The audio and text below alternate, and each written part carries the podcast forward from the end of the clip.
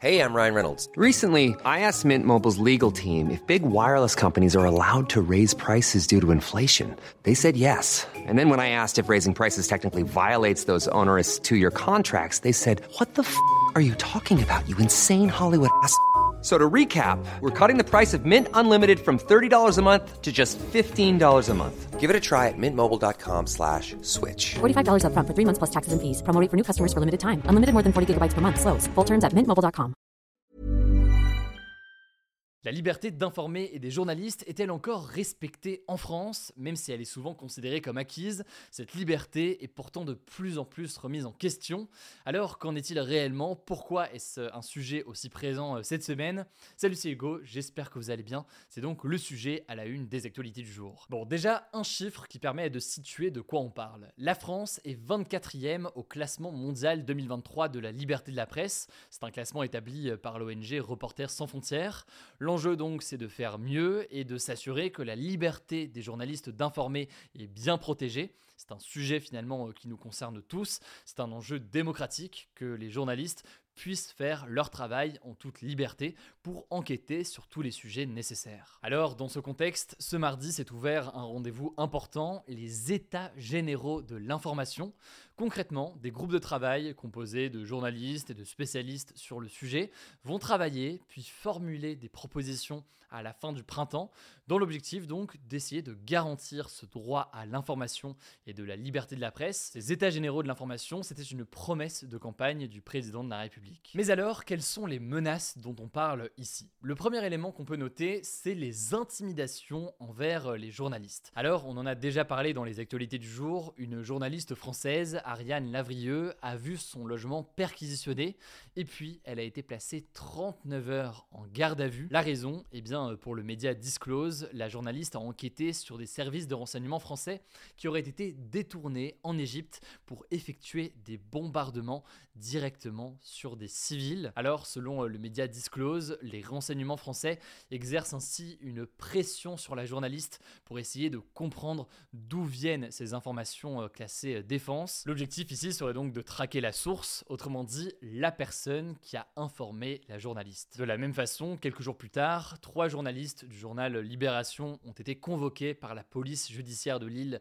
après la publication euh, d'une enquête sur des violences policières. Ces gardes à vue pour les ONG de défense de la liberté de la presse, c'est une grave atteinte à la liberté d'informer, car ça pourrait être une forme de pression pour dissuader les journalistes de travailler sur certains sujets, ou alors donc une pression aussi pour dissuader les personnes de témoigner et de se livrer aux journalistes, puisque eh ça pose une question et un risque pour leur confidentialité dans le cas typiquement de perquisition. Alors cette intimidation, selon eux, elle peut se faire euh, aussi euh, publiquement, par exemple lors de manifestations ou de rassemblements publics. Alors ça peut être fait par des manifestants, on l'avait vu notamment lors de certaines manifestations avec des manifestants hostiles aux journalistes, mais ça peut se faire aussi via les forces de l'ordre. Pendant le mouvement des Gilets jaunes, par exemple, au moins 54 journalistes ont été blessés par les forces de l'ordre, selon euh, des chiffres de l'ONG Reporters sans frontières. L'enjeu dans ce genre de manifestation, où on sait que la situation peut parfois être tendue, c'est de faire en sorte que les journalistes puissent être facilement identifiés et qu'ils puissent faire leur travail librement, malgré un contexte qui parfois, encore une fois, rend les situations euh, difficiles. Bon, mais au-delà de tout cela, l'autre menace peut se faire par des lois ou des règles qui pourraient être appliquées. En 2020, par exemple, le gouvernement a failli adopter une loi restreignant, selon euh, les ONG, la liberté de la presse. C'était en fait un article dans un projet de loi visant à punir la diffusion d'images de policiers en intervention. Je vous la résume très simplement, mais ça a forcément inquiété les journalistes. Cet article a finalement été euh, modifié. Par ailleurs, autre exemple, pendant euh, la pandémie, le gouvernement a lancé Desinfox. C'était censé être un site pour euh, trier en fait les infos des fausses informations, en affichant notamment des médias jugés fiables par le gouvernement.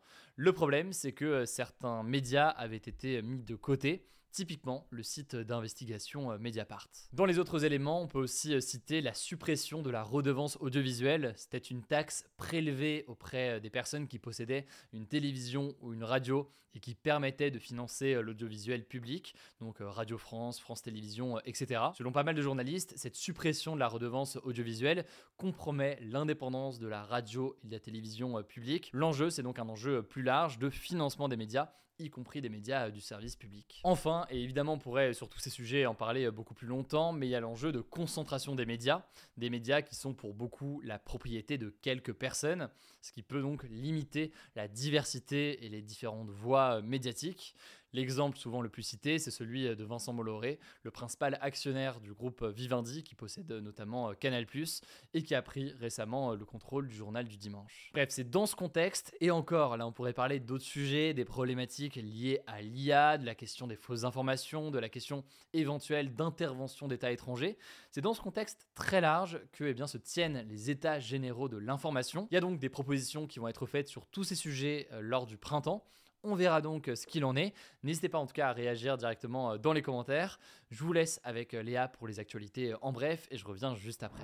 Merci Hugo et bonjour à tous. On commence avec cette actu. Le gouvernement a enfin réagi à la question des punaises de lit et je cite On n'est pas envahi par les punaises de lit selon le ministre de la Santé Aurélien Rousseau qui était interrogé ce mardi sur France Inter. Il a donc appelé à ne pas céder à la panique générale alors que des images qui montrent des punaises de lit dans les transports en commun ou au cinéma se sont multipliés ces derniers jours. Par ailleurs, il s'est dit préoccupé par les abus de la part des entreprises antiparasitaires qui pourraient augmenter leurs tarifs auprès des particuliers. Autre info concernant les punaises de lit, une inspection de la RATP a assuré qu'il n'y avait aucun nuisible dans le métro selon un document que RMC s'est procuré. La RATP affirme cependant qu'elle va rester vigilante. Deuxième actu, la Guadeloupe, un département français d'outre-mer, a été placé en vigilance rouge pour forte pluie et orage ce lundi soir. La tempête tropicale Philippe, qui passe à proximité, a engendré de très fortes pluies sur cet archipel des Caraïbes. Des inondations ont été constatées et certaines routes ont déjà été coupées à cause d'éboulements ou de chutes d'arbres notamment. Face à ça, les météorologistes recommandent la plus grande prudence. Les écoles en Guadeloupe sont donc restées fermées ce mardi et les habitants sont invités à rester chez eux et à éviter tout déplacement.